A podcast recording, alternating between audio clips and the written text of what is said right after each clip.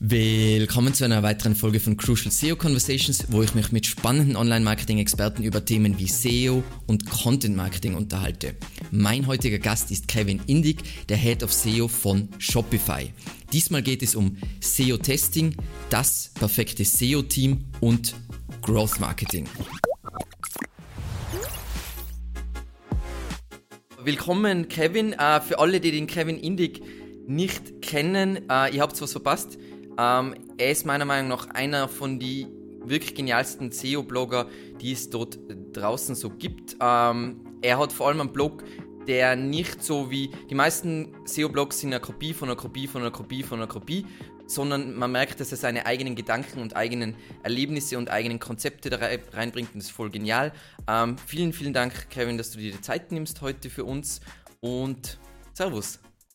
Ja, servus. Freut mich, da zu sein und äh, freue mich auf eine gute Unterhaltung. Voll cool. Also, ähm, frage immer jeden Gast als erstes, ähm, SEO ist so ein komischer Bereich. Wie, wie bist du ins Thema SEO reingekommen über einen Arbeitgeber oder Affiliate Marketing? Wie ist das passiert? Ja, ich bin wie jeder andere auch so ein bisschen reingestolpert. Ich hatte ähm, die, die Kurzfassung der Geschichte ist, dass ich äh, schon als Kind und als Teenager viele Computerspiele gespielt hatte. Mhm. Und ähm, als Breitband-Internet dann ähm, populär wurde in Deutschland und verfügbar war, ähm, habe ich mich mit Freunden zusammengetan und haben halt in der Gruppe so, so ähm, äh, Turniere gespielt. Okay. Und äh, um dich beim Turnier anzumelden, brauchtest du damals eine Website. Und ich war dann der, der zufällig äh, rausfinden sollte, wie man sowas baut. Habe mich dann äh, so ein bisschen in HTML und CSS und Photoshop eingearbeitet, so ein paar einfache Webseiten gebaut und äh, mich dann irgendwann gefragt, wo die Leute herkommen, die die Website besuchen. Und so bin ich dann aufs Thema SEO gestoßen. Also das war vor, vor über 15, 16 Jahren äh, und habe dann aber noch nicht viel mit SEO gemacht, hatte dann erst so ein bisschen die Awareness dafür entwickelt und ähm, hatte dann meinen ersten Einstieg in eine SEO-Karriere, als ich nach der Uni in einer Agentur angefangen hatte, die sich schon damals auf sehr große Kunden spezialisiert hatte, also wirklich Enterprise und, okay. und äh, riesige Corporations. Und da habe ich dann wirklich on the job in einem Traineeship SEO gelernt und mich dann von da hochgearbeitet. Cool, cool. Also bei mir hat es eben auch ähm, so als Teenager angefangen mit so äh, die ersten Websites und so weiter. So, ich glaube, meine erste Website war in Joomla, fürchterliches CMS. Äh, das war richtig übel. Ähm, ja, was machst du heute so? Also wie, wie, wie, wie sieht ein, ein Freitag bei Kevin aus? Ja, also heutzutage bin ich äh, Director of SEO bei Shopify, also den kompletten SEO-Bereich. Und ähm, ja, ist, äh, die Tage sind sehr durchzogen von vielen Meetings. Ähm, und ich, ja, ich schreibe halt sehr viel in der Strategie. Ich habe circa 20 Leute unter mir und baue das Team noch weiter aus. Also es sind mehrere Teams mittlerweile, es ist nicht nur ein Team. Und äh, ja, baue eigentlich so eher so die Maschine, als dass ich jetzt wirklich sehr tief reinzoome und an einzelnen Keywords arbeite oder an, an Content, ja. sondern ich baue vielmehr so die SEO-Maschine bei, bei Shopify. Übrigens, ähm, alle sollten nach diesem SEO Machine und Kevin Indig googeln. Ist ein sehr guter äh, Artikel über, wie man Inhouse-Team aufbaut und wie man ein externes Team aufbauen kann. Ist richtig, richtig cool. Ja, ähm, was magst du am liebsten an deiner Arbeit? Also was ist so aktuell dein Ding, was du, wenn du das auf deiner Taskliste hast, das ist das, was du am liebsten machst? Danke, danke. Ähm, ja, weißt du, das ist interessant. Ähm, manchmal nehme ich mir einfach irgendwelche sehr taktischen Projekte raus, äh, wenn ich die Zeit habe und äh, mache auch einfach nochmal so Basic-Geschichten. Und das ist manchmal immer noch sehr spannend für mich, also einfach so Keyword-Recherche oder Keyword-Strategien, technisches äh, SEO oder äh, Analyse und so weiter, ähm, einfach um da so ein bisschen drin zu bleiben und weil es Spaß macht. Also das finde ich immer wieder ganz äh, spannend, aber es äh, ich finde auch generell so dieses, ähm, so die, die, wie sagt man, die, ähm, äh, die, die Strategie sehr interessant oder so zurückzutreten und so eine 30.000 Foot View einzunehmen. Also wie sieht das Ganze aus der, ähm, aus der Höhe aus und ähm, was sind so die, die Dinge, die man in den nächsten fünf Jahren machen sollte? Finde ich auch immer sehr spannend. Also es variiert extrem. Ähm, und ich finde es manchmal sehr cool reinzuzoomen, aber manchmal auch sehr cool rauszuzoomen und sich einfach zu fragen, okay, wenn ich jetzt, weißt du, wo sehe ich SEO für Shopify in fünf Jahren? Und es ist, es ist schwierig, weißt du, weil es am Anfang sehr ähm, verschwommen ist. Aber es macht mir extrem viel Spaß, sich so da reinzuarbeiten und so reinzudenken. Also es ist wirklich so die komplette Bandbreite. Und Meetings selbst sind eher so, äh, draining oder, oder ziehen mir eher Energie ab. Also ähm, es gehört natürlich dazu und äh, das muss man, muss man auch ähm, muss man auch irgendwie einbauen in den Alltag. Aber wenn ich, ja, in einer optimalen Welt, wenn ich Meetings reduzieren könnte, das wäre fantastisch. Also, ich rechne immer in, mein, in, in meinem Tagesablauf für mich ist äh, eine Stunde Meeting ist wie zwei Stunden irgendwas anderes machen. Weil es einfach, aus lustig ist, es gibt Leute, die sind voll so, die ladet das voll auf mit Meetings und ich denke mir immer so, boah, wenn ich jetzt drei längere Meetings an einem Tag habe, dann bin ich komplett im Eimer am Abend und komplett ausgesagt. Also ja. Was ja, würdest du genauso. Was würdest du so sagen, so in, in deiner bisherigen SEO-Karriere, die ja doch äh, offensichtlich schon länger ist, was waren so für dich die coolsten oder spannendsten Changes, die, die Google so gebracht hat, beziehungsweise die sich halt am, am Spiel geendet haben? Ja, also ganz klar damals, als, als Panda rauskam, das war so ein Meilenstein. Äh, bis dahin ging es halt, also SEO war wirklich viel simpler. Also es ging wirklich mehr um so viele Seiten wie möglich in den Index pumpen und äh, Seiten wirklich aufzublasen. Das hatte sich dann mit dem Panda geändert. Also Panda Updates um die 2011, glaube ich, kam das erste ja. raus, oder 2013, na, muss so grob um den Dreh. 2011. Ähm, genau, 2011. Und äh, dann Penguin war natürlich nochmal ein riesen äh, Turn. Also bis dahin ging es dann auch wirklich darum, einfach nur so viele Links wie möglich aufzubauen und Penguin hat das dann extrem geändert.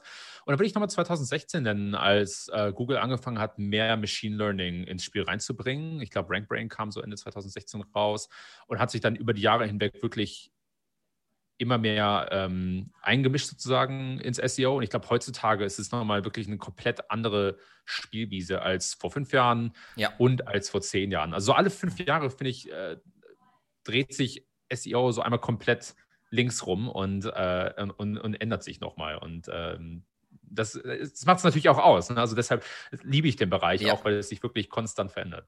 Ja, das, das sehe ich genauso. Ich, also für mich sanft der größte Game Changer war ähm, der Punkt, an dem man nicht mehr irgendwelche Inhalte ranken konnte, sondern wirklich das liefern hat müssen, das, was die Query befriedigt das war für mich in den letzten Jahren der größte Change, weil ich komme ja aus dem Black Hat ursprünglich und da war es so, ich hab, der Artikel hat letzten Endes nur das Keyword enthalten müssen und das hat ranken können. Und jetzt ist es ja so, wenn ich nicht wirklich das liefere, was diese Query braucht, dann kann ich nicht ranken, egal wie viel Authority oder andere Signale da dazu kommen.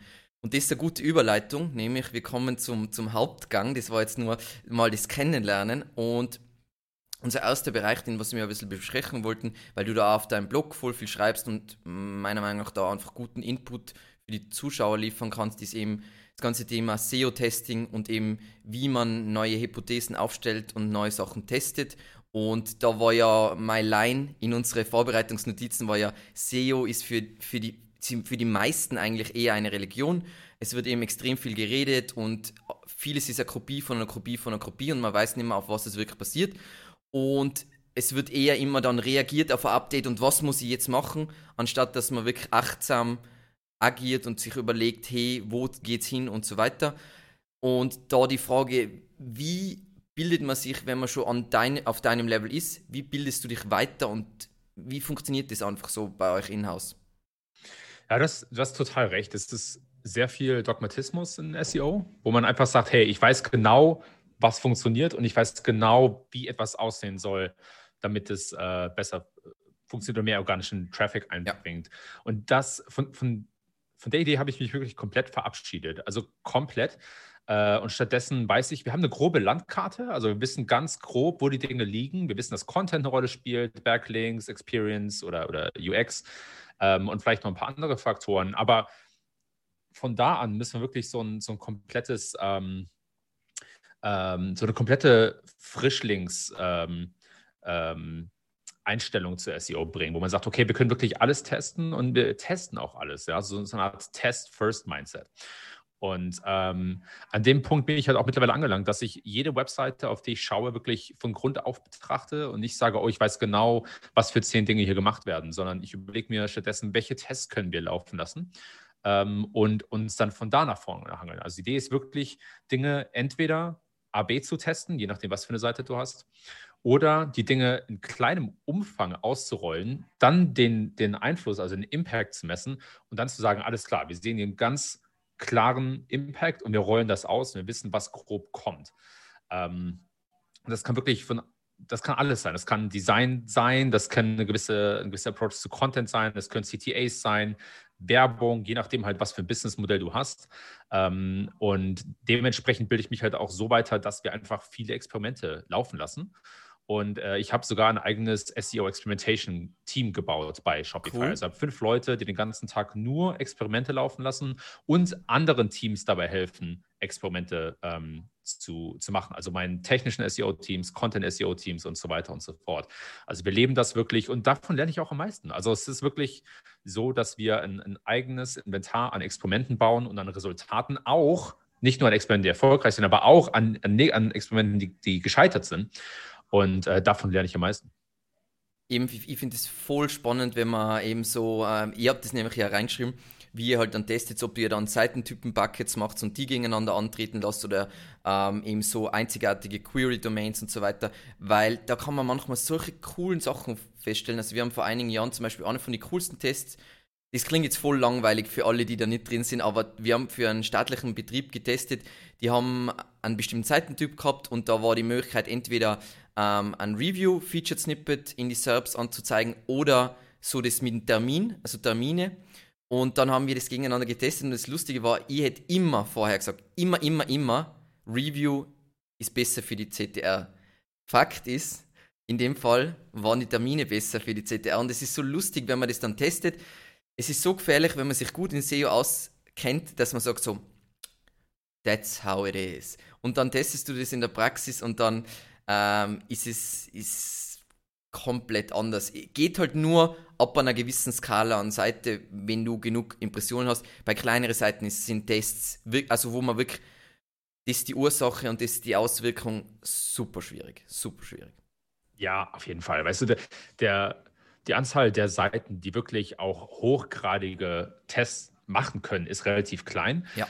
Vor allem auch, also so dieses AB-Testing, das funktioniert im Prinzip eigentlich nur bei Seiten, die skalierbare Unterseiten haben. Ja. Also Marktplätze, ähm, wo du halt wirklich ein, ein Template hast, was, keine Ahnung, Tausende oder Hunderttausende äh, von Unterseiten befolgen.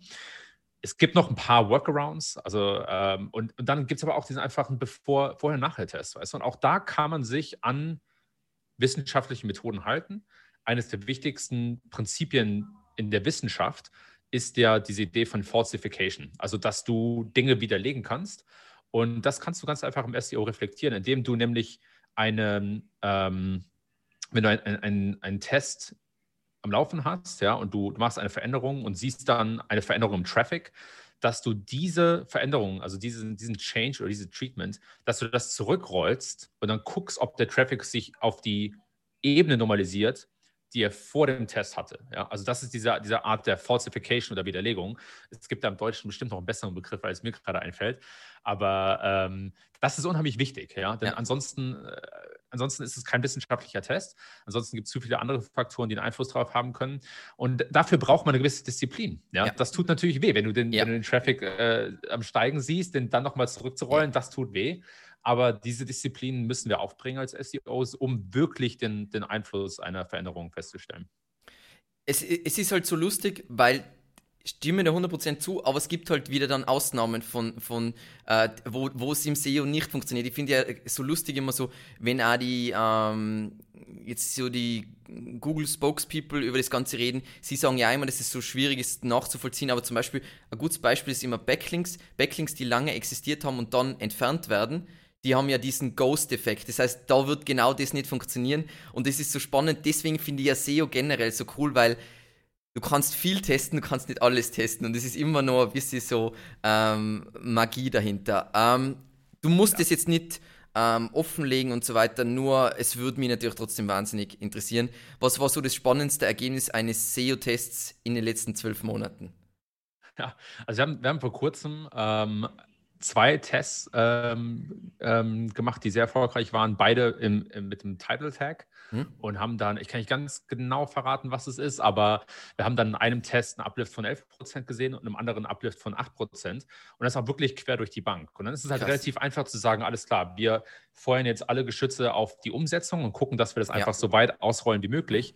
Und das sind halt echt die Dinger, die, die extrem viel Traffic treiben und wo du dann auch echt so eine, so eine ähm, L-Kurve siehst, also wo das dann einfach echt nach oben geht.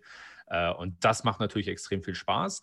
Wir gucken, also dieses Experiment, äh, Experimentation-Team ist relativ neu jetzt auch. Ich habe vor kurzem die Struktur meiner Teams geändert bei Shopify. Und wir haben noch eine relativ niedrige Velocity an Experimenten. Also wir, wir laufen, laufen vielleicht so eins alle paar Wochen. Aber das Ziel ist natürlich, dass wir mehrere pro Woche haben. Und auch das ist natürlich im SEO schwierig, weil du dann gucken musst, dass du nicht auf denselben URLs oder Unterseiten äh, mehrere Experimente am ja. Laufen hast. Ne? Und das ist halt ein Muskel, den wir derzeit extrem ähm, äh, trainieren und, und bilden, ähm, den ich aber auch, wie gesagt, extrem wichtig finde. Und du hast vollkommen recht mit der Magie. Also es gibt natürlich Dinge, die kannst du nicht testen. Also äh, zum Beispiel Backlinks, das ist, du gehst natürlich nicht hin zur Seite und sagst, oh, jetzt nimm den Backlink mal bitte wieder weg und ja. dann bring den mal wieder zurück. Das, das macht natürlich keiner mit. Äh, also es gibt da wirklich noch ähm, äh, Fälle, wo es schwierig ist, aber wie du schon korrekt gesagt hast, du findest oftmals Präzedenzfälle oder Cases oder, oder, oder, Case Studies, wo auf natürliche Art und Weise ein, ein, ein Wandel stattfindet. Ne? Ja. Äh, wo du dann zum Beispiel, wie gesagt hast, äh, Backlinks wegfallen oder irgendwas anderes passiert und dann hast du einen Anhaltspunkt, wie die Auswirkungen aussehen. Ne? Also viel, viel Nuancen, ähm, viel Grau in der ganzen Geschichte. Ja. Aber wenn man, denke ich, mit einem relativ wissenschaftlichen Mindset an die Sache rangeht, dann kommt man schon viel weiter als SEOs, die immer noch in, in diesem dogmatischen Ansatz äh, gefangen sind. Wenn du jetzt so dieses Test-Mindset hast, dann verfolgst du überhaupt Google-Updates wirklich konkret oder sind dir Google-Updates prinzipiell relativ egal?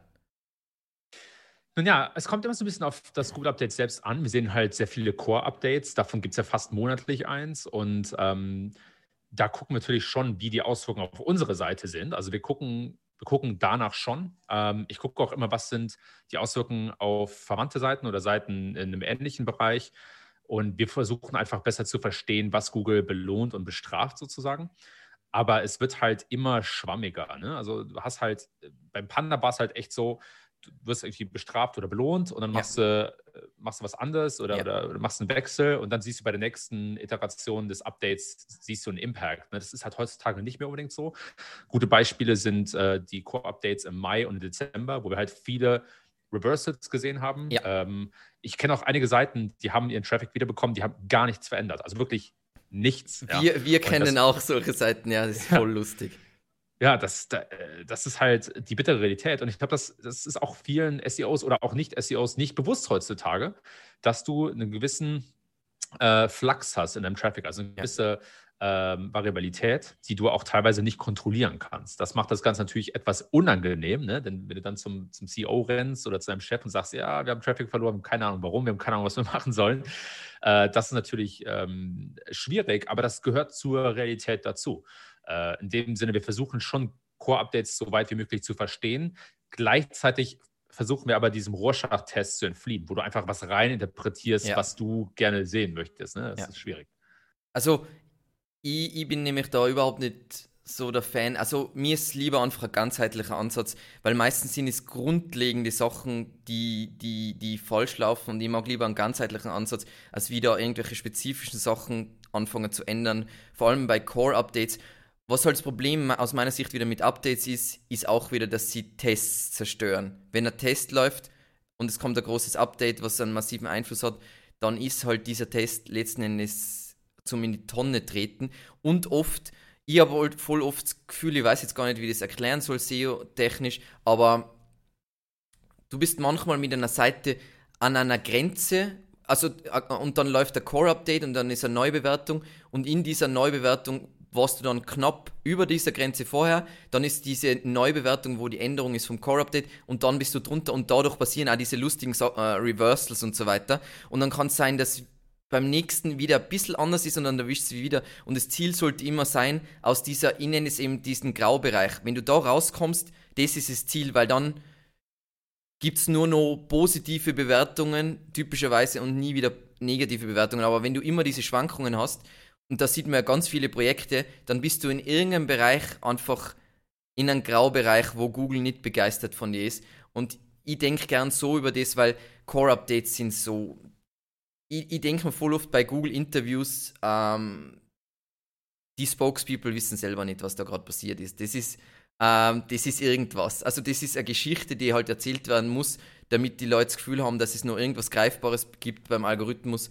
Aber mein Lieblingsthema ist ja aktuell Passage, Passage Ranking. Ähm, da habe ich Interviews von unterschiedlichen Leuten gehört und da werden unterschiedliche Sachen gesagt und Sachen, die in der Realität nicht so sein können. Es wird das Beispiel mit, da gibt es es mit Gemüse und Tomaten, dass irgendwie da eine Seite, die was, äh, eine Unterseite über Gemüse und da ist ein Kapitel über Tomaten, dass dieses, diese Seite dann besser ranken wird für Tomaten. Niemals im Leben wird das auf Shorttail jemals anwendbar sein. Das heißt, dieses Beispiel ist einfach inkorrekt. Und ja, ja, da könnte ich mich lang genug drüber, drüber aufregen. Aber lass uns zu unserem zweiten Subthema kommen und zwar ähm, die Position von SEO in Unternehmen. Also das ist zum Beispiel etwas, wo ich überhaupt null Expertise habe, wie einfach SEO in einem Unternehmen, also wenn man jetzt in-house ist. Ähm, und da so meine erste Frage. Das ist die, die ersten Fragen sind, oder kenne ich mich aus und dann, dann wird es eher deine Expertise werden. Ähm, was sind so deiner Meinung nach sinnvolle und weniger sinnvolle Ziele für, für Unternehmen? Ja, ist eine, ist eine super Frage.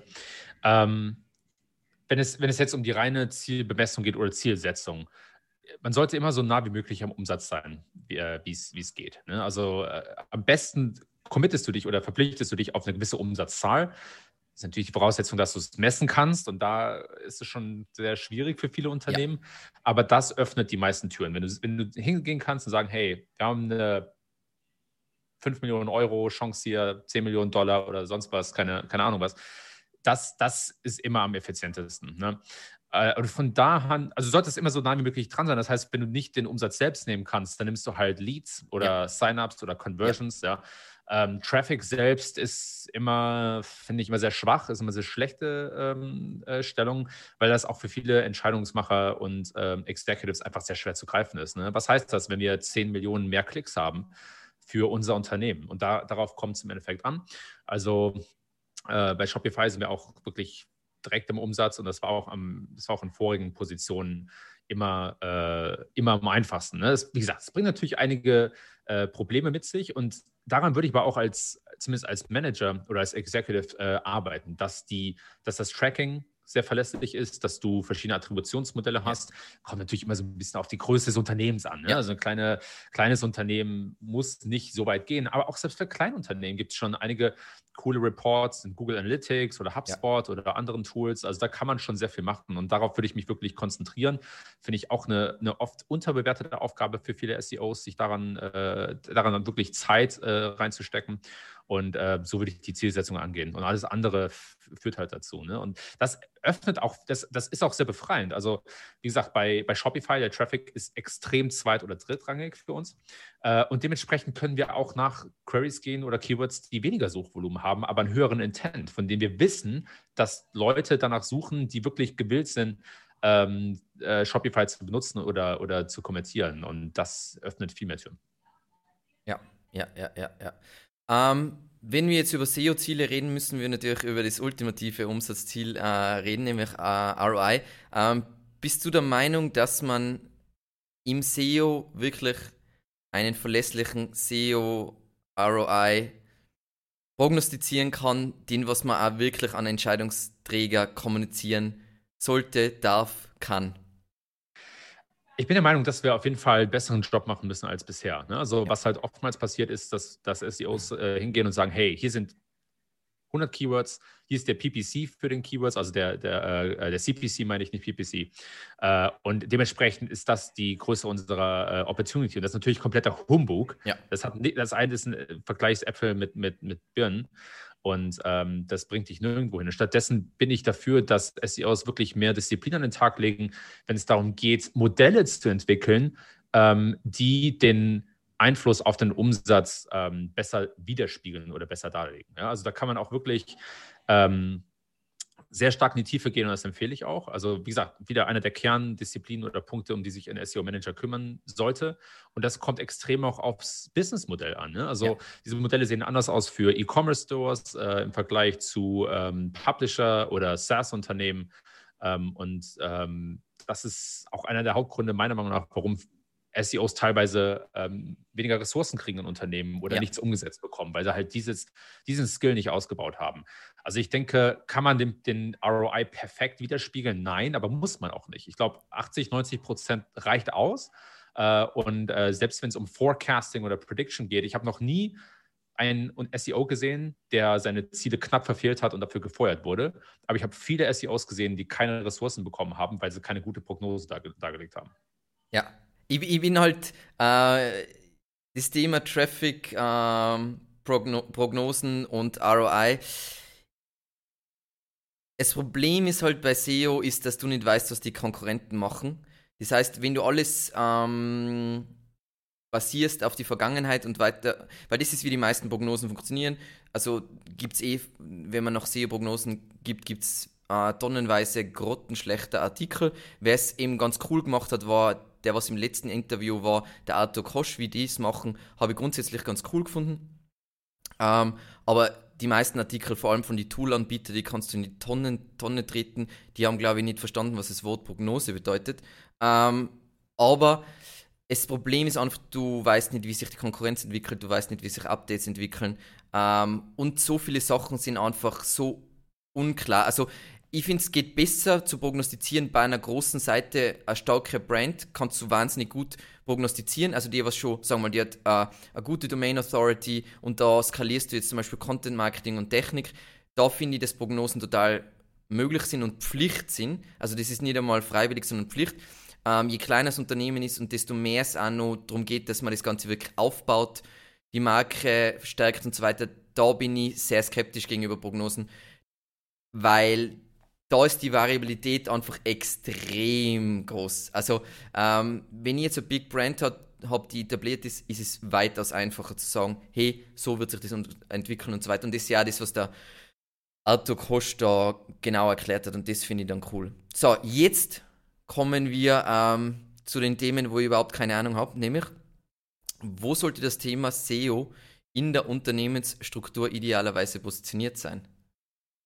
Ja, ist eine super Frage. Weißt du, ich hatte da eine, sehr starke Meinung vor ein paar Jahren, hatte dann auch einen Artikel auf meinem Blog geschrieben und die hat sich aber mittlerweile geändert. Okay. Also ich war jahrelang Befürworter dessen, dass SEO auf jeden Fall im Produktbereich leben muss und ähm, habe dann aber das habe es dann aber besser gelernt. Ja? Also okay. bei G2 zum Beispiel waren wir Marketing, äh, haben aber trotzdem sehr viele Entwicklerressourcen bekommen. Einerseits, ne, weil wir all die Dinge gemacht haben, die wir vorbesprochen haben, wie ROI, Forecasting, äh, Revenue, Performance und so weiter und so fort. Ähm, aber andererseits, weil wir auch einfach dieselben Ziele hatten wie die äh, Ingenieursteam, äh, ähm, wie das Ingenieursteam, also oder die Entwicklerteams. Das heißt, wenn du es wirklich schaffst, Teams ähm, organisationsübergreifend dieselbe, dieselben Ziele da ja. hinzulegen, das heißt, sie haben dasselbe Incentive, dann ist es fast wurscht, wo SEO liegt. Ja. ja. Das finde ich viel, viel wichtiger. Und ähm, bei Shopify ist es glücklicherweise so, dass wir im Growth-Team wohnen ähm, und haben eigene Ressourcen, also eigene ähm, Entwickler, eigene Designer, äh, haben halt sozusagen alles da und ähm, brauchen uns da, brauchen auch da nicht groß zu konkurrieren. Also sind wirklich uns zugeschrieben und wir machen mit denen mehr oder weniger, also wir können die so allokieren, wie wir wollen. Ähm, generell ist es, wie gesagt, immer eine Frage der gleichen Ziele und auch eine Frage dessen, was du brauchst. Ne? Also äh, ich finde zum Beispiel, dass technisches SEO weitaus wichtiger ist für skalierbare Seiten, also Marktplätze, Publisher und so weiter und so fort. Und dann sind Content und Content-Marketing-Ressourcen weitaus wichtiger für SaaS-Unternehmen zum Beispiel oder für kleine Unternehmen oder, ja. oder sowas. Ne? Also es kommt auch immer so ein bisschen auf den Kontext an. Sehr cool. Also das äh, widerspiegelt ungefähr so, wie man das eigentlich auch vorgestellt gestellt habe, auch mit, die, äh, mit der Prioritätensetzung, weil das ist ja eigentlich so, wenn man ein SEO-Team baut, dann kommt es einfach extrem drauf an, ähm, bist du auf Enterprise-Level äh, unterwegs und dann ist ja diese Unterscheidung für alle, die die übrigens nicht kennen. Ähm, der, der, Kevin hat einen Blogartikel, da geht es um eher Inventory-Driven oder Content-Driven. Kurz zur Erklärung, Inventory-Driven ist alles, was so, wo ich klar alles in Inventar stückeln kann, wie zum Beispiel, er hat die Beispiele äh, bei Spotify habe ich Alben, ähm, Künstler, Songs, bei Netflix habe ich Filme, Serien, Genres etc. Und alles, was so aufteilbar ist, ist dann in, im Inventory-driven. Und je nachdem, wie mein Setup dann ist, das heißt Enterprise Level plus, natürlich ist man meistens auf Enterprise Level, wenn man Inventory-driven ist, weil sonst wird es wahnsinnig schwierig. Ähm, dann brauchst du eine Zusammenstellung vom Team und wenn du aber im Mittelstand bist und je nachdem, was du für eine Branche hast, wenn du einen Online-Shop hast, brauchst du wieder andere Art von Team und dann, es kommt halt extrem viel, viel immer auf die die Ausgangssituation äh, an. Wenn du nur in einer Phase bist, wo du zum Beispiel dir fehlt es an Autorität, brauchst du ein ganz anderes Team als du hast. Wir haben zum Beispiel Kunden, die kommen zu uns mit einem Domain-Rating von 80. Brauche nie über Linkbuilding. Linkbuilding wird nie der Hebel sein. Das heißt, ich brauche keinen Linkbuilder in diesem Team. Ich muss vielleicht denen erklären, damit es in ihre DNA eingeht, wie man, wenn man irgendwas marketingmäßig macht, dass man möglichst auch dadurch Links abstaubt. Das muss man ihnen vielleicht erklären, einfach damit immer wieder Linksignale generiert werden. Aber sonst ist nur, wenn es jetzt äh, Content und Technik dann irgendwann wichtig und alles andere ist egal. Genau. Genau. Und das ist auch so, das geht wieder zurück auf den Punkt, den wir vorher hatten. Dieses äh, Religion, äh, versus ähm, einen, einen, sozusagen einen freien Ansatz. Ne? Also, ja. dass, dass du halt nicht nie selbst oder nie dieselbe Logik anwenden kannst auf äh, verschiedene Unternehmen. Und das zieht sich auch durch die Platzierung von SEO ähm, in der, ähm, im Org-Chart. Ja, ja, ja, ja. Ähm, weil du das angesprochen hast und offensichtlich bei Shopify äh, unglaubliche Awareness für dieses Thema ist, hast du für die Zuschauer irgendwelche Tipps, wie man wenn die jetzt, die sind in einem Unternehmen und sie wissen, SEO ist voll wichtig, aber niemand will mit SEO starten, wie man Bewusstsein schaffen kann, dass SEO Bedeutung hat. ja, also es gibt so, genau, es gibt zwei, drei Tipps, die ich auf jeden Fall geben kann. Das erste ist, den Leuten überhaupt erstmal SEO zu erklären. Das ist halt für viele noch eine Blackbox. Du findest im Internet viel Schwachsinn und einfach mal ein, äh, also ich, ich, nenne das immer so internes Content Marketing, aber einfach in der Organisation Content zu schaffen, um SEO äh, und den Leuten das zu erklären, das ist schon mal der erste Schritt. Du wirst immer so ein paar Champions finden, die natürliches Interesse dran haben, ob das jetzt im Design ist oder Entwicklung oder im Content-Bereich. Ähm, und mit denen würde ich mich sehr stark verbinden und, und die, weit, die näher ins Boot holen. Und dann ist natürlich auch unheimlich wichtig, ähm, Erfolge zu teilen. Also da sind wir auch bei Shopify sehr stark dahinter. Wir teilen jeden Erfolg und äh, schreiben auch kleine, kleine Blogartikel ähm, und äh, zeigen den Leuten wirklich, was passiert, damit die, damit die sehen, dass wir auch einen Einfluss haben. Ne? Also es reicht nicht einfach am Ende des Jahres zu sagen, hey, unser Traffic ist 20 Prozent gestiegen, sondern muss wirklich ständig so ein bisschen, ähm, äh, ein bisschen Lärm machen und den Leuten sagen, hey, hier ist, ist, was passiert und da ist was passiert und hier haben wir Impact und da haben wir Impact. Und dann werden die Leute auf eine natürliche Art und Weise neugierig, ja. Und da musst du natürlich auch am Start sein und den Leuten dann mehr erklären, den Leuten mehr zeigen und äh, den Leuten aber auch so ein bisschen die Awareness ähm, äh, schaffen, was sie selbst machen können. Das habe ich bei, bei Atlassian sehr stark angewandt, dass äh, die Leute, die wirklich interessiert waren, dass ich denen dann gezeigt habe, hey, weißt du was, wenn du das regelmäßig machst, dann hast du auch einen Einfluss. Und wenn dann die Ergebnisse kommen, dann zu den Leuten zu gehen und sagen, hey, das hast du super gemacht hier, guck mal, was das bewirkt hat. Ähm, und das ist wie so ein kleiner Feedback-Loop. Ja? Und das, das zieht sich wie so, eine, wie, so, wie so Adern durch die ganze Firma. Dauert natürlich ein bisschen aufzubauen, aber ähm, das also Marketing geht nicht nur nach außen, geht auch nach innen. Ja, das ist echt ein cooler Ansatz mit dem, dass man gewissermaßen fast schon internes Marketing für, für SEO macht. Das finde ich richtig cool. Bei uns, wir, wir merken es, weil wir voll oft, ähm, wir sind ja halt super fokussiert auf, äh, auf Umsetzung und wir machen aber auch eben mit dem Kunden gemeinsam skalieren wir zum Beispiel Content, weil das halt dann leichter zu skalieren geht. Und dann ist es eben so cool, wenn du dann denen zeigst, was auch ihr Content, was der bewirkt. Und da verwenden wir zum Beispiel gerne so einfache Metriken wie zum Beispiel Traffic Value. Das ist so, das ist sowas, das ist jetzt keine tolle Metrik. Haben wir eh besprochen, ist, ist mit Skepsis zu genießen, aber das ist was, was Leute verstehen können. So, das würde es kosten, um diesen Traffic ansonsten zu kaufen. Und deswegen finde ich es ganz cool für Leute, die ähm, einfach im Content-Bereich sind und so weiter und vielleicht nicht so ähm, äh, die ganzen technischen Aspekte von SEO äh, kennen und kennen wollen. Für die ist es super genial zu sagen, hey, durch diesen Artikel ähm, macht ihr, kriegt ihr 2000 Dollar an Traffic im Monat. Das ist voll gut, um irgendwas zu verkaufen. Und prinzipiell ist es ja, es stimmt ja, es ist, es ist ja letzten Endes so, genau. Ja, ja, und das sind so die kleinen Dinge. Weißt du, ein, ein Thema zum Beispiel sind Content-Updates, was extrem gut funktioniert. Ähm, und warum geht man da nicht einfach mal hin, sagt, fragt oder bewirkt, dass fünf Artikel ähm, ähm, aufgefrischt werden. Und dann baut man einfach mal ein kleines Data Studio Dashboard, was mit der Google ja. Search Console verbunden ist oder Google Analytics und zeigt den Leuten, was passiert. Ja, das sind so diese kleinen Dinge, vor allem wenn es visualisiert sind, äh, die die Leute extrem motivieren, weißt du? Und dann, dann hast, dann baust du halt eher einen Pull als einen Push. Dann brauchst du einfach nicht mehr Fragen, sondern die Leute kommen zu dir und sagen, hey, was können wir noch machen, weißt du? Was, was steht noch auf der Karte? Also äh, da sind die meisten Leute zu unkreativ. Also wir haben zum Beispiel ähm, was, was eigenes gebaut, wo es so ist, dass bei uns ähm, in, im, im Content-Bereich sehen alle äh, eine Liste, also das ist einfach ein, ein Data Studio ähm, Übersicht, wo sie eine Liste von allen Artikeln, was sie im letzten in den letzten Monaten geschrieben haben und wie, die, wie, wie, die, wie viel Traffic die generieren, äh, wie die ranken und so weiter. Das ist richtig cool. Also also mir geht es ja genauso. Also letzten Endes, ich liebe ja SEO extrem und ich liebe es am meisten, weil ich immer so konstantes Feedback kriege von, wenn ich wieder irgendwas mache und mir irgendwas überlege und so weiter. Und so muss man es halt firmenintern, glaube ich, auch dann verkaufen, dass das so ein Ding ist, nicht so, da gibt es die SEOs äh, oder die SEO-Agentur oder die SEO-Abteilung, die machen das irgendwie und ähm, voll super, da, da, sondern dass das so ein Team-Effort ist, wie du gesagt hast, das ist richtig cool. Von dem bin ich super begeistert. Ja, ja, weißt du, ist, wir haben auch, also wir haben zum Beispiel ein, ein internes, äh, wie so eine Art Wiki, ja, also wie so eine Art Intranet, wo wir alles Mögliche dokumentieren mhm. und speichern und so weiter und so fort.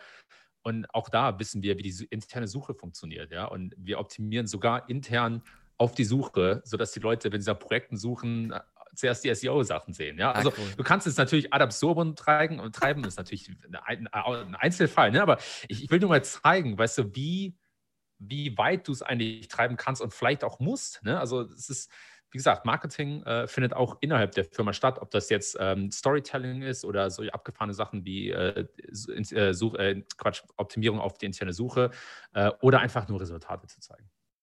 Du hast Content-Updates an, äh, angesprochen, dass die so gut funktionieren. Ähm, hast du da, habt ihr das irgendwie aktiv getestet oder ähm, also ich, ich, ich, ich würde auch 100% sagen, dass es so ist. Habt ihr da irgendwelche Tests dazu gemacht? Ja, wir haben äh, Tests dazu gemacht. Ich habe das schon an, an, bei G2 gesehen, bei Atlassian. Ich habe auch vor kurzem ein paar Artikel drüber geschrieben auf meinem Blog. Also, ähm, und ich nenne das, ich nenne das Content Tuning. Also die Idee, dass du wirklich ständig guckst, okay, für welche Keywords versucht Google dich noch so ein bisschen zu ranken. Ja. Das siehst du in der Search Console direkt. Ja. Und dass du dann guckst, dass du die Bereiche ein bisschen weiter ausbaust oder dass du halt guckst, was da der User Intent ist ja. und das vielleicht mit reinbringst in den Artikel. Unfassbar ähm, erfolgreich. Und das führt, glaube ich, hin auf so einen größeren Trend und zwar, dass sehr viele Unternehmen äh, und Seiten Content eher als, als wie so eine Art Facebook-Feed betrachten, ja. vor allem wenn es um Blogs geht. Ja. Ne? Also einfach sagen, hey, ständig neuen Content, aber den nicht pflegen. Ja? Und ich denke, es gibt verschiedene Arten von Content. Es gibt einerseits diesen Blog-Content, ähm, aber es gibt auch andererseits Content, der eher wie so eine Art Bibliothek aussehen sollte, der wirklich immer up-to-date ist, der Content ausgebaut wird und gepflegt. Das hat bei Atlassian unfassbar gut funktioniert. Wir haben da sogenannte Microsites gebaut. Also es waren Content-Hubs zu bestimmten Themen, für die Atlassian wirklich präsent sein wollte, wie zum Beispiel Agile oder Git. Ja. Das findest du, wenn du auf atlassian.com slash Agile gehst oder auf atlassian.com slash Git. Und das, äh, das waren Content-Hubs zwischen 50 und 100 Seiten, die wirklich konstant gepflegt haben. Die haben wir betrachtet wie äh, eine Art Produkt und die haben wirklich unfassbar viel ähm, Business Impact äh, vorangetrieben. Also waren sehr wichtig für uns äh, und haben sehr, sehr gut funktioniert. Genau, wir nennen das immer, wir nennen das Content Refresh. Da gibt es eher Video dazu, das, was ich einblenden werde. Ähm, und da, es gibt so viele Ebenen, nämlich, auf denen du das überarbeiten kannst. Du kannst dir das in der Google Search Console anschauen. Du kannst dir die neuen, neuen äh, Sachen in der Nutzerfragen auch Box anschauen.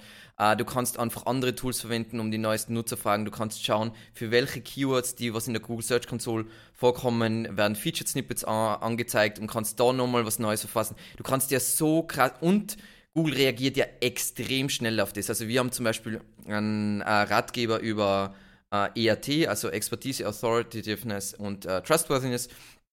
Und den haben wir jetzt gerade aktualisiert und Google verbindet Eat und Your Money and Your Life natürlich extrem eng, weil die Themen auch extrem verbunden sind. Und wir haben den Artikel äh, überarbeitet, auch mit dem Hinblick, dass wir das Thema, das Subthema Your Money your li uh, or Your Life noch ein wenig hervorheben. Boom, rankt es plötzlich für ein Keyword, für was die Seite nie davor gerankt hat. Einfach weil dieser Abschnitt erweitert wurde und so weiter. Und das ist so, das hat so einen schnellen Impact. Natürlich, Content ist teuer, wenn du das richtig geil machst. Es ist voll aufwendig und teuer, aber die Results sind wirklich Neuindexierung und meistens hast du, wenn der Artikel schon länger online ist und du hast so, ich liebe das, was du gesagt hast, weil das eben, ich liebe ja diesen, äh, da gibt es einen extrem guten Artikel von Animals dazu, im äh, Nischenbibliothek versus Publisher. Ähm, die meisten Firmen, die Content Marketing machen, sollten auf Nischenbibliothek gehen. Die meisten Kunden, also wirklich so, ähm, wir machen ja hauptsächlich Mittelständler, die haben 50 essentielle Themen, meistens nicht mehr. Und wenn du die richtig, du machst sie perfekt und dann beim nächsten Mal iterierst du wieder drüber, wieder drüber, wieder drüber. Das ist, was am besten funktioniert. Zum einen bleibt die Seite, du, sie bleibt wartbar. Nämlich, wenn du 1000 Seiten publizierst, ist es niemand wird das jemals warten und du hast tonnenweise out-of-date Content. Und wenn du es klein und geil lässt, ja, funktioniert jedes Mal.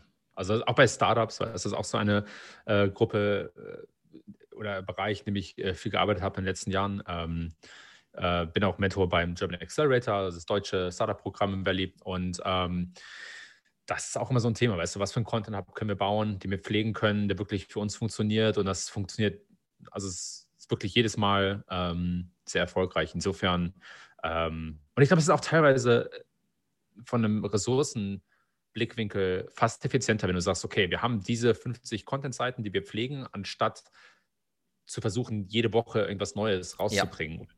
Diese Ecke zu, zu drängen.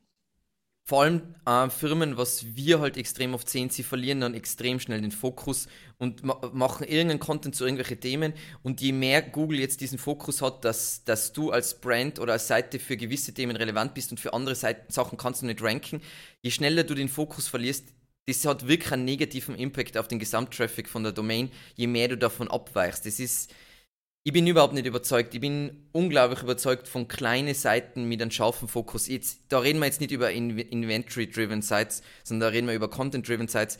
Klein, aber fein ist der Ansatz. Und wir haben zum Beispiel gerade an, an Startup-Kunden, ähm, die sind zu uns gekommen und die haben diesen Ansatz schon so gefahren. Und es ist unglaublich, wirklich mit einem minimalen Domain- Rating haben die gegen staatliche Websites, also die haben ein Thema, was auch für staatliche Websites interessant ist, und ranken da einfach in die Top 5 mit, weil die einfach jedes Content-Piece, das die raushauen, da hat sicher plus 100 Stunden Aufwand, aber ist einfach legendär.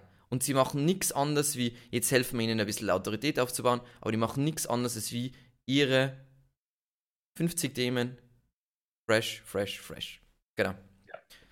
So, jetzt sind wir komplett abgeschweift. Ähm, wir haben ja, du hast ja kurz angesprochen, dass SEO bei euch äh, Unterdisziplin von, von Growth ist.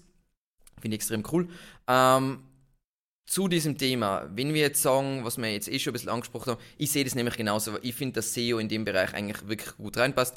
Ähm, womit sollten sich Firmen, weil du gesagt hast, du hast auch diesen Vorausblick, heute im SEO-Bereich beschäftigen, damit sie auch in Zukunft einfach sehr gut dastehen. Und ich würde es gerne unterscheiden, einmal auf Enterprise-Level, im Mittelstand und dann eher kleine Unternehmen. Ja, also ich glaube, wir haben schon ein bisschen was abgedeckt. Ne? So die Frage, die Frage des Contents ist natürlich extrem wichtig. Und wie funktioniert Content bei uns? Ne? Also wir haben schon gesagt, hey, es gibt so User-Generated äh, Content-Modelle, wie zum Beispiel bei G2, wo wir die Bewertungen haben äh, um den Enterprise kurz, äh, Enterprise-Bereich kurz abzudecken. Ja. Äh, dann gibt es natürlich klassische SaaS-Firmen wie auch Shopify. Wir haben zwar auch skalierbare Seiten, aber sagen wir mal, äh, es gibt auch diesen, diesen Bereich, der, wo der Content selbst geschaffen wird. Ja. Ähm, und äh, dann gibt es natürlich noch ähm, ja, Publisher, wo wirklich das Produkt der Content selbst ist. Also Publisher sind immer so ein bisschen so eine, die fallen immer so ein bisschen aus den äh, normalen Prinzipien raus. Ja. Das sind so eine Gruppe für sich sozusagen. Ja. Ähm, für die, die Frage ist, wie wird Content gebaut und was sind, was sind die Systeme dahinter, die ich optimieren kann? Also geht es wirklich in äh, klar in einzelnen Fällen schon um, um bestimmte äh, Content-Themen, aber eigentlich geht es vielmehr um die, um die Maschine, um das System, ja, um den ja. Workflow, um die Playbooks. äh, wie kann man die optimieren und äh, wie kann man mehr Ressourcen dafür schaffen. Ähm, technisches SEO ist für Enterprise-Firmen natürlich auch extrem wichtig. Je größer die Seite, desto größer der Einfluss von technischem SEO. Ja. Und dann für kleinere Unternehmen und mittelständische Unternehmen, da geht es, glaube ich, echt ein bisschen mehr um die Autorität, ähm, Links und dann den selbstgebauten Content. Dann gibt es nochmal Unternehmen, für die lokales SEO wichtiger ist, ähm, aber die wollen wir jetzt mal kurz ausgrenzen. Das ist auch nicht meine größte Stärke. Ähm, das ist auch nochmal so ein kleiner Outlier. Ne? Also für mich, ich hatte auch, glaube ich, vor ein paar Jahren mal ein Artikel darüber geschrieben, wie sich das Verhältnis von Content, äh, Link-Building und technischem SEO ändert, je nachdem, was für ein Businessmodell man ja. hat und je nachdem, wie groß die Firma ist. Generell ähm, würde ich aber auch immer darauf schauen, was in der Zukunft oder was in der Vergangenheit funktioniert hat ähm, und äh, gucken, ob man das skalieren kann. Ne? Weil es gibt immer wieder äh, Situationen, wo du merkst, okay, ich habe ich hab was gemacht, das hat gut bisher funktioniert, aber äh, es ist keine Möglichkeit, dass ich das skalieren kann. Ja? So ein Thema zum Beispiel, ähm, ähm, sagen wir mal, ähm, Infografiken, ja, wenn ich das skalieren möchte, dann muss ich an, an irgendeinem Punkt entweder mehr Geld ausgeben für Freelancer oder ja. mehr Leute einstellen. Aber ja in-house skaliert das nur bis zu einem gewissen Punkt. Und auf der anderen Seite hast du sowas wie technisches SEO, wo du die, wo die Auswirkungen einfach skalieren, egal wie viele Leute du im Team hast. Ne? Solange die weiter an Dingen arbeiten, ja. skaliert es auch äh, von selbst. Also das sind immer so die Dinge, die ich als ähm, Executive oder in der Firma ähm, mir anschaue. Was, was hat bisher funktioniert?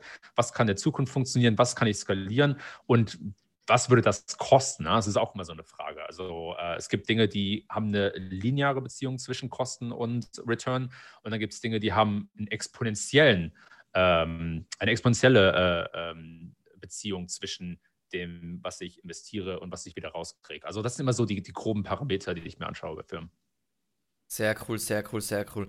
Ähm, jetzt, jetzt eine klassische äh, Jeff Bezos-Frage. Ähm, was ändert sich nicht im SEO, beziehungsweise was bleibt gleich?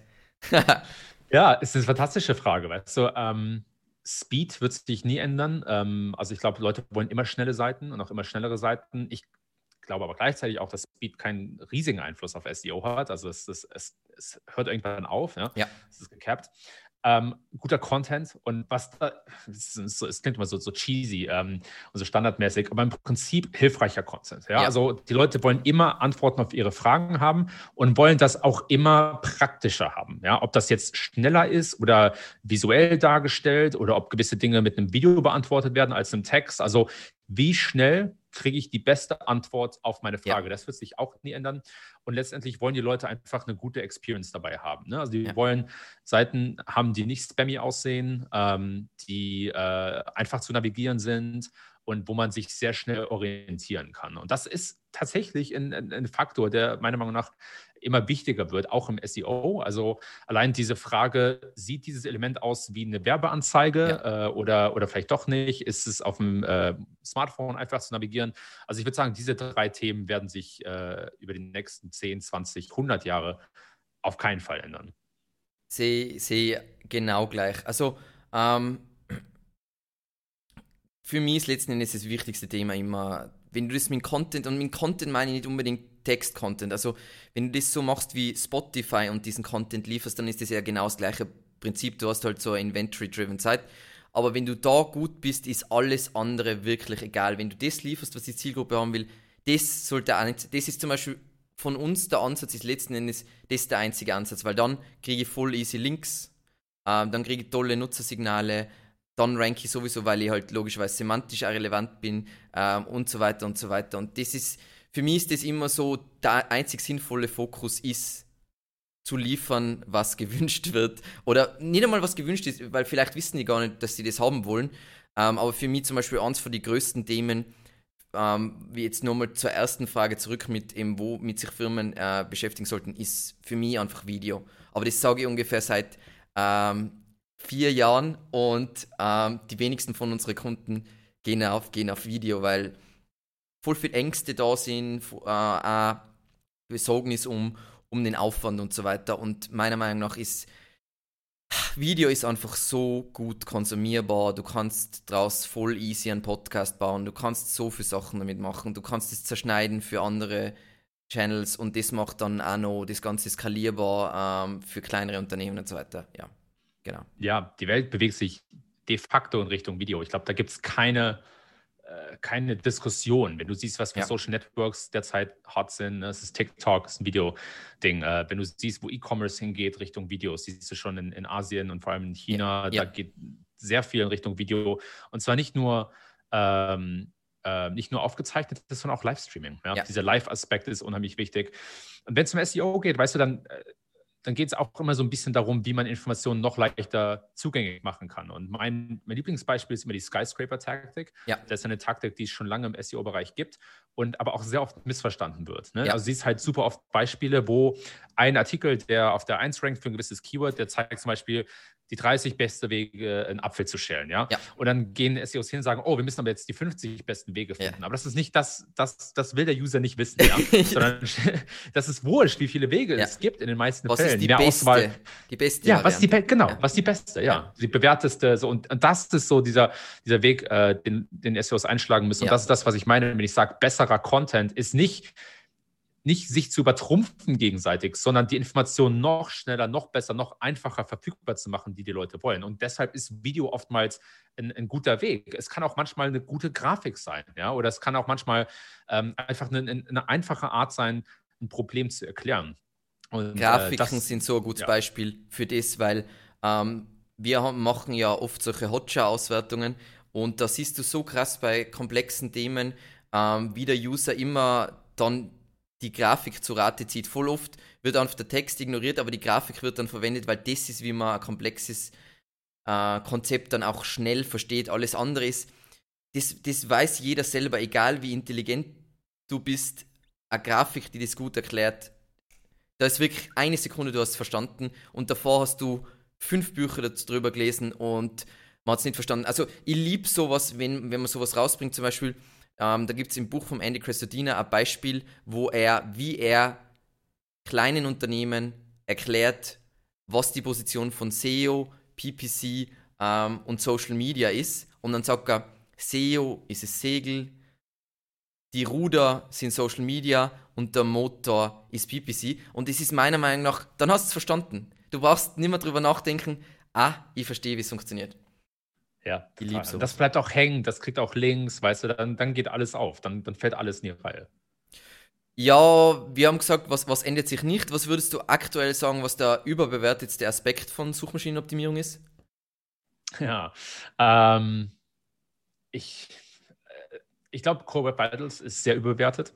Und ich habe vorher gesagt, dass ich. Ah, Gott sei Dank. Ah, äh, wir, äh, also der Geo Grisser ist bei uns unser Head, of, Head of IT und der ist schon die ganze Zeit, wenn mir, ich, ich warte jetzt nur, bis jemand mit so ein Interview fragt zu Core Web Vitals und dann erzähle ich allen, wie unwichtig Core Web Vitals sind. Das ist nämlich unser Standpunkt zu dem Thema. Ah, genau. Ja, also das Thema ist folgendes. Ich glaube, also einerseits glaube ich schon, dass die User Experience sehr wichtig ist und Speed. Ja. Ich glaube, dass Core Web Vitals nicht der beste Weg sind, das zu messen. Ich glaube, das wird sich weiterentwickeln. Ja. Ähm, und ich glaube auch, dass der, der, der, Einfluss im Vergleich zu anderen Rankings relativ niedrig ist. Genau. Aber das sagt Google selber. Also Google ja. sagt ja nur, wenn zwei Seiten von äh, Content und Links äh, genau gleich sind, dann ist das der ausschlaggebende Faktor. Also genau, genau ich finde es trotzdem eine gute Entwicklung, weil es macht die Seite ja besser und von dem bin ich voll überzeugt. Ich bin nur nicht... Im SEO-Bereich ist alles, sagen wir mal, muss alles immer ein Feuerwerk sein. Egal wie kleine Änderung ist, es muss, oh mein Gott, und das ist jetzt der Game Changer und ich optimiere jetzt nur den Core Web Vitals und alles andere ist egal, oder? Ich liebe das Thema Passage Ranking und das ist für mich, ich bin voll gehypt, weil ich das voll spannend finde, aber das ist jetzt nicht der Game Changer. Das wird nichts ändern, prinzipiell. Ja, das ist halt immer so ein bisschen, es ist halt so ein Cognitive Bias, weißt du? Die, es gibt sehr viele Leute, die schon seit vielen Jahren gesagt haben, hey, User Experience ist super wichtig. Ich bin einer davon, ja. ja. Äh, und die jetzt einen Weg haben, das zu quantifizieren und zu messen. Ja. Und ähm, das, ist, das geht schon alles in die richtige Richtung, aber das, das ist noch nicht das End-all, Be-all. Also ich glaube, dass Core Web Vitals sich auch weiterentwickelt werden. Ähm, also das wird nicht nur bei diesen Metriken bleiben. Und Google ist schon seit zig Jahren, seit 10, 20 Jahren dabei, verschiedene Speed-Metriken zu messen ja. und, und, irgendwie das Ganze greifbarer zu machen. Aber es ist unfassbar schwer. Und das sagen sie auch selbst, wie du schon richtig äh, angedeutet hattest. Also Core Vitals ähm, sehr überbewertet. ähm, vor allem im, im ähm, Vergleich zum Aufwand. Ne? Also es, es braucht halt extrem viel Engineering-Ressourcen, um das zu optimieren, ja, aber die du viel dazu. besser woanders reinstellen kannst. Also da gibt es ein Video dazu und da sage ich genau das, dass das Problem, was ich sehe, ist, ähm, wir können das für uns umsetzen, wir können das für unsere Kunden umsetzen und so weiter. Aber wenn du jetzt ein kleineres Unternehmen bist, dann musst du mal überhaupt einen Dev finden, der das wirklich umsetzen kann. Und wenn er das umsetzen kann, dann ist das nicht so, sondern das ist wirklich mit einem ja. Aufwand verbunden. Ja, das sind viele kleine Optimierungen. Du kannst natürlich testen, klar. Ähm, aber wie du schon sagtest, kostet sehr, sehr viel Zeit. Du brauchst Spezialisten und so weiter und so fort. Also das ist schon ein großes Thema. Äh, und es geht wieder, es geht wieder an die zwei großen Themen, die wir vorher besprochen haben. Zwar diese Religion, ne, dass alles, was Google sagt, äh, dass das einen Einfluss aufs Ranking hat, dass man das unbedingt äh, priorisieren muss. Yes. Ne? Und auf der anderen Seite das Testen. Also du kannst auch hingehen und gucken, hey, wo habe ich URLs, die gute Core Web Vitals haben und performen die besser ja. als andere? Ne? Das macht keiner. Da gibt es keine Analyse, wo jemand klar gesagt hat, hey, hier habe ich jetzt mal 100 URLs genommen oder Seiten, die die Top Core Web Vitals haben, habe die verglichen mit äh, 100 ver vergleichbaren Unterseiten, die schlechter haben oder die deoptimiert und das war der Unterschied. Nobody knows. Also äh, muss man, da muss man ein bisschen vorsichtig sein. Jetzt muss ich was Skandalöses offenlegen, weil wir sind gerade, wir machen gerade einen riesigen Relaunch mit unserer Website und unsere Website ist wirklich uralt. Aber, und jetzt kommt's, wir gehen, für uns der Fokus ist Content und Links für, für unsere Website. Wir ranken in, in Deutschland top für Begriffe wie SEO, Core Web Vitals, Katastrophe. Also ja, Ladezeiten, Katastrophe. Unsere Beiträge sind super lang, wir verwenden schon Lazy Loading und bla bla bla bla. Katastrophal, spielt null Rolle. Ich will jetzt nicht sagen, dass wenn wir das besser machen würden, dass wir dann nicht besser ranken, aber es ist nicht so ein, wenn das nicht gemacht ist, dann ranke ich nicht.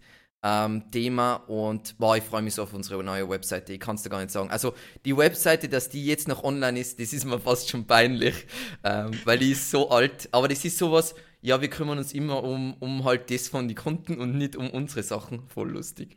Ja, ich kenne das. Ich kenne das. Auch vor kurzem meine Webseite neu gelauncht. Und es hat auch, es tut weh, wenn du es, vor allem, wenn du schon äh, ready hast auf dem Staging Environment und du bist bereit zu launchen, aber du musst noch ein paar kleine Feinschiffe machen und du siehst dann die Live-Seite und siehst, wie das aussieht. Also äh, immer sehr, sehr schwierig. Wann, wann geht ihr live mit der neuen Seite? So, jetzt habe ich die Kamera wechseln müssen, weil es die Kamera gekillt hat, aber das macht nichts. Ähm, wir gehen live hoffentlich Mitte Mai. Also wir arbeiten schon länger an dem, ähm, aber wir wollen auch, dass das ein bisschen ein, ein Game Changer wird ähm, in der Branche und genau. Wir, wir lassen uns da jetzt nicht überhetzen. Wir machen alles, was wir immer empfehlen, machen wir jetzt bei unserer Webseite, weil jetzt ist es oft so, dann denke ich mir so, wir sind so, ja, das und das solltet ihr machen, wir machen das auf unserer Webseite nicht so, weil wir einfach, wir nehmen uns nicht so viel Zeit für für, für vor allem die technischen Aspekte und UX-Aspekte sind jetzt auf unserer Seite vernachlässigt, weil die Jahre, äh, die Seite ist in die Jahre gekommen und aber ich glaube, jede Agentur kann sich da mir nachfühlen, dass das einfach, das hat dann einfach kein Prio und wenn es kein Prio hat, dann, dann passiert da nichts und dann ist das einfach uninteressant, genau. Ähm, weil wir jetzt eh schon um, über manche Sachen, über manche Sachen gesprochen haben, die jetzt nicht wirklich SEO sind. Was würdest du sagen, ähm, wenn wir jetzt einmal Abstand nehmen von SEO im Bereich Growth Marketing. Womit sollten sich Firmen beschäftigen? Ich glaube, eines der wichtigsten Punkte, haben wir eh schon gesprochen, ist Video. Ähm, du hast ja diesen Artikel mit deinen Predictions immer. Ähm, Liebe, ähm, richtig coole Ideen und meiner Meinung nach auch wirklich, ähm, du hast da viel Gedanken über das gemacht. Was würdest du sagen, noch zwei Punkte, die jetzt wichtig sind hinsichtlich äh, Growth Marketing? Ja, also ich finde das Thema ähm, Clubhouse und Twitter Space ist sehr interessant. Es ist generell sehr viel Bewegung wieder in Social Networks, ja. in, in Consumer Platforms, was ich unheimlich cool finde, ja. weil es echt so vier, fünf Jahre so eine Stagnation gab, wo es wirklich nur Google und Facebook war, vielleicht ein bisschen Instagram, aber ansonsten sich nichts getan hat. Und jetzt kommt extrem viel Bewegung rein.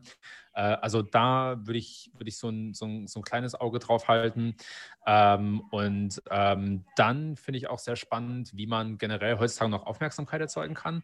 Also ähm, klar, du hast, du hast, du kannst natürlich mit, mit äh, bezahlten Anzeigen sehr, sehr viel machen, aber es gibt auch viele so Nischen, na, ich will nicht, ich, ich will nicht sagen Nischen-Networks, aber Communities wie ein Quora oder ein Reddit, äh, wo man jetzt kürzlich durch die ganzen, äh, die ganze Wall Street-Geschichte gesehen hat, wie ja. powerful die eigentlich sein können. Reddit ist krass. Und ja, Reddit ist extrem krass. Und ich finde, da, ähm, da kann man, also diese, diese, diese Idee von organischem Marketing, finde ich sehr, sehr smart und sehr spannend. Was zum Beispiel Ahrefs gemacht hat, ist, die haben einmal im Jahr ähm, hat der Tim von Ahrefs äh, so einen, einen Post äh, in Reddit aufgesetzt, wo er gesagt hat, hey, was sind all die Sachen, die irgendwie schlecht sind an, an Ahrefs ja. oder ja. wir verbessern müssen und so.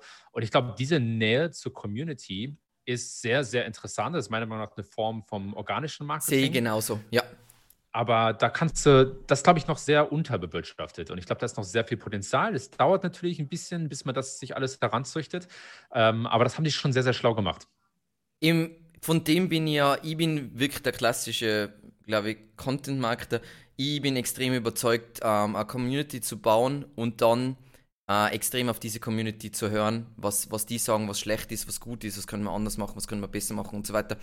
Das haben voll viele Unternehmen meiner Meinung nach nicht verstanden, dass du, du baust, ähm, baust eine Community auf und die geben dir unbezahlbares Feedback. Unbezahlbar. Also wirklich, ich denke mal so oft den Input, den wir kriegen, wie, wie zum Beispiel, ähm, wir, wir haben so, das sind so Kleinigkeiten, wie zum Beispiel unsere Quotes, die in unseren Videos sind, die sind jetzt auf Deutsch übersetzt, weil bei komplexe technische Themen ist es besser verständlich. Das sind alles so Mini-Tweaks, ähm, auf die du selber niemals kommst. Niemals wäre ich auf die Idee kommen, ähm, dass, dass, dass, das, das Ganze angenehmer Es ist logisch, aber trotzdem wäre ich nie auf die Idee kommen, dass man das anders macht. Und ja, für mich ist eigentlich das, was du, ist ja, das nennt man, glaube ich, nennt man es nicht eher Social Listening sogar, ähm, das, das ist voll, voll der Growth Hack, meiner Meinung nach. Ja, und es ist auch, du hast auch extrem gute ähm, Ambassadors und äh, Representatives für deine Brand. Also du hast wirklich Leute, die echte Fans werden von deiner Marke von deiner Seite und ähm, das natürlich auch nochmal Multiplikatoren, die dir auf andere Art und Weise helfen. Ne? Ob das jetzt äh, auf anderen Social-Plattformen ist oder wie du schon sagtest, mit Feedback oder einfach mit ähm, Word of Mouth. Also das finde ich auch sehr, sehr wichtig. Und ich glaube, weißt du, es ist interessant, denn es gibt ja auf sozialen Netzwerken oder auf so Plattformen wie äh, Open Source Plattformen wie Wikipedia gibt es ja diese, diese 9-1-90-Regel. Also, dass sozusagen 1% der Benutzer wirklich den meisten Content ja. ähm, ähm, liefern, 9% sozusagen ähm, so ein bisschen äh, mitmachen oder 90% einfach nur zuhören. Und ich glaube, ähnlich ist es auch bei einer Marke. Ne? Also wenn du so eine Community um dich herum baust, dann hast du wirklich ein Prozent der, der Follower, die extrem engaged sind, die extreme Fans sind. Äh, da hast du so einen, einen, kleineren Teil von, keine Ahnung was, 9, 9 bis 10 Prozent, die so mithängen und hast du 90 Prozent der Leute, die einfach zuschauen. Äh, und das ist ein Hebel, den meiner Meinung nach viele Firmen noch nicht so sehr nutzen, wie sie eigentlich könnten.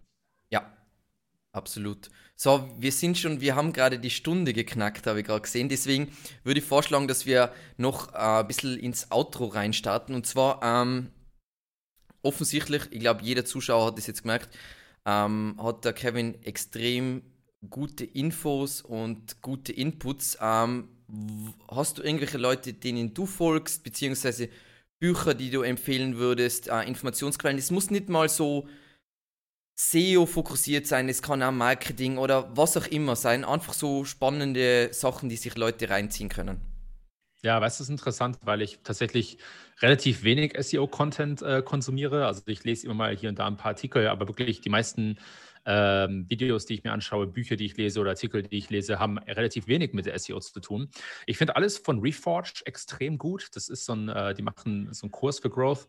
Die haben wirklich immer fantastische Sachen dabei. Ähm, auch alles von Brian Balfour, einer der Gründer, äh, Andy Johns, Andrew Chen. Also das sind so Leute, die, die ich extrem spannend finde.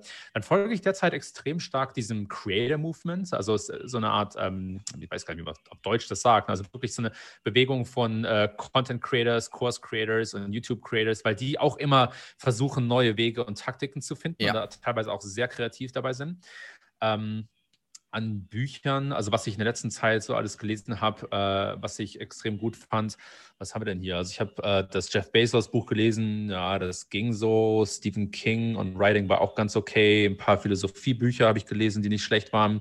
Ähm, aber generell, was ich extrem, also eines der, der Bücher, die mich wirklich am, am extremsten beeinflusst haben, waren äh, von Ray Dalio Principles. Also das hat wirklich ist von meine Lieblingsbücher, ja. ja, komplett geändert. Ähm, und ähm, Andy, Andy Johns und Peter Drucker, die, die haben beide Managementbücher geschrieben, die ich auch extrem gut fand. Ja, Peter Drucker ist natürlich schon Ähm, ich finde immer nur, die, die meisten Leute, deren Leben wird sich schon ändern, wenn sie, wenn sie das kleine, dünne Reklambüchlein Manage Yourself gelesen haben. Game Changer. Ja, total. Und ich habe gerade Andy Johns gesagt, ich meinte Andy Grove natürlich, äh, der ehemalige CEO von Intel, auch unfassbar schlau ist. Ähm, und dann bin ich ein großer Fan von ähm, Ben Thompson und seinem Stratechery Newsletter. Ähm, ich lese auch äh, Ben Evans Newsletter, der war lange Partner bei A16Z, der hat auch einen sehr guten äh, Überblick. Und dann gibt es ähm, gibt's noch so ein paar andere Newsletter, die ich regelmäßig öffne, die auch mit, mit verschiedensten Themen zu tun haben, Wirtschaft oder Politik, aber die alle so ein, so ein gewisses First Principle Mindset rüberbringen. Also es sind alles wirklich Leute, die von Grund auf denken, nicht das kopieren, was schon ja. draußen ist ja. und die einen ex extrem prinzipiengetriebenen äh, getriebenen Ansatz fahren. Sehr cool, sehr cool, sehr coole Empfehlungen. So, Jetzt äh, will dir natürlich jeder Zuschauer folgen. Ähm, wo sollen sie dir folgen? Auf welchen Channels bist du unterwegs? Ähm, wo postest du am meisten? Klar, also definitiv Twitter. Äh, da bin ich zu finden unter Kevin-Indig, I-N-D-I-G. Ähm, meine, meine Direct Messages sind auch offen, also schreibt mir ruhig. Klar, auf LinkedIn bin ich unterwegs ähm, und dann habe ich meine eigene Seite kevin-inding.com, aber mein, mein Haupt-Social Network ist eigentlich Twitter. Also ich kann den Blog eben auch wärmstens empfehlen, weil da sind auch sehr viele Artikel drin, die was für, für auch für Einsteiger absolut ähm, so Mindset-Shifting, äh, Mind-Blowing Artikel sein können. Also zum Beispiel allein das mit Inventory-Driven und Content-Driven und diese Sachen und was ist skalierbar, was ist nicht skalierbar, wie baue ich ein SEO-Team. Auch wenn da die Informationen, was du jetzt gesagt hast, ja schon, du siehst das Ganze jetzt anders, ähm, aber es ist trotzdem sehr empfehlenswert zu, zu lesen, würde ich dringend empfehlen. Ähm, Kevin, vielen, vielen Dank für dieses richtig, richtig geniale Interview. Ähm, wir sollten es definitiv, definitiv wieder mal äh, wiederholen in Zukunft. Äh, ich hoffe, es hat dir auch Spaß gemacht. Ja, fantastisch. Also ich bin auf jeden Fall bei der zweiten Runde dabei. Ähm, ich bin auch sehr dankbar für die ganzen Hausaufgaben, die du gemacht hast. Also was die Zuhörer und Zuschauer nicht sehen, äh, ist all die Arbeit, die du vorher reingesteckt hast in dieses Interview. Also herzlichen Dank dafür. Äh, hat, hat mir sehr, sehr viel Spaß gemacht. Cool. Dann vielen, vielen Dank an die Zuschauer fürs Zusehen und äh, bis zum nächsten Mal und